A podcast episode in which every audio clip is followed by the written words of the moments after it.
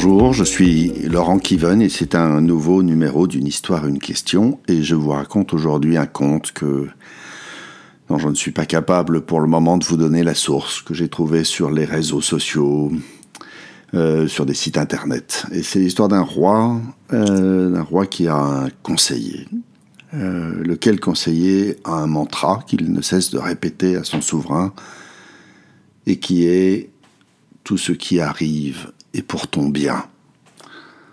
Ça ne laisse pas d'agacer un peu le roi parfois quand le sort lui est contraire, quand, euh, quand il est contrarié. Mais enfin, ce conseiller a beaucoup de qualités. Il le garde, il l'écoute, il lui fait confiance. Et un jour, lors d'une parade, euh, par un geste malencontreux, le roi laisse tomber son sabre et se coupe l'orteil. Il est furieux. La parade est interrompue, il faut le soigner. Alors, dit-il à son conseiller, tu vas peut-être dire que ça aussi, c'est pour mon bien. Oui, lui dit l'autre, tout ce qui arrive est pour ton bien. C'en est trop pour le roi. Il fait emprisonner son, son conseiller, il prend ça pour une insolence, tout simplement. Puis il oublie l'incident.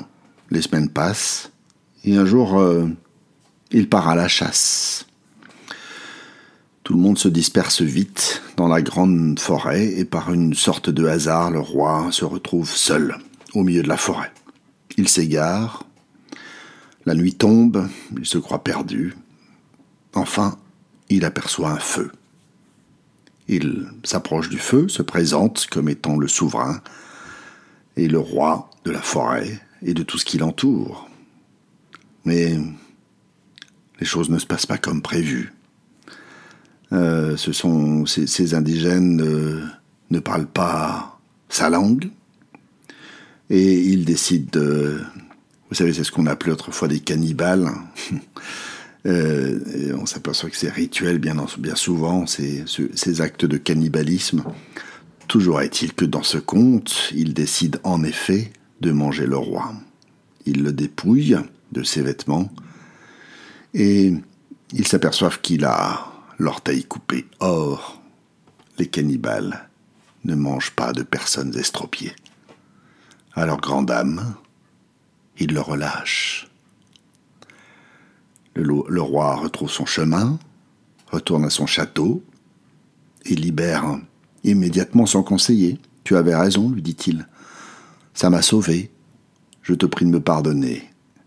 Mais tout de même, tu vas avoir du mal à m'expliquer que pour toi-même, ces quelques semaines passées en prison étaient pour ton bien. Si, lui dit le conseiller, si je n'avais pas été en prison, je t'aurais accompagné à la chasse, et moi, je ne t'aurais pas abandonné. De fait, nous aurions été capturés tous les deux par les cannibales. Et moi, j'ai mes dix orteils. Voilà, c'est la fin de cette histoire.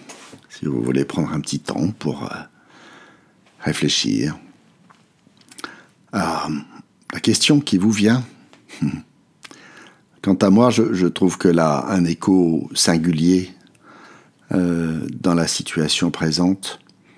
Euh, j'entends beaucoup de, commentaires sur ce qui nous arrive, qui est, bien des égards un drame, un drame pour ceux qui sont bien entendu touchés par la maladie, mais comme, comme toujours, euh, concernant la mort, qui est toujours un drame, mais aussi un drame économique qui se prépare et qui qu'on dit euh, supérieur à tout ce qu'on a vécu auparavant.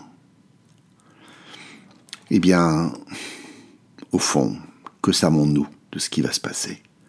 J'entends des voix qui se lamentent, disent qu'on va à la catastrophe. Est-ce que ça change quoi que ce soit? Est-ce que simplement nous n'aurions pas intérêt à considérer que peut-être il y a un bien caché? Voilà, c'est la fin de ce numéro. Partagez, likez, à bientôt.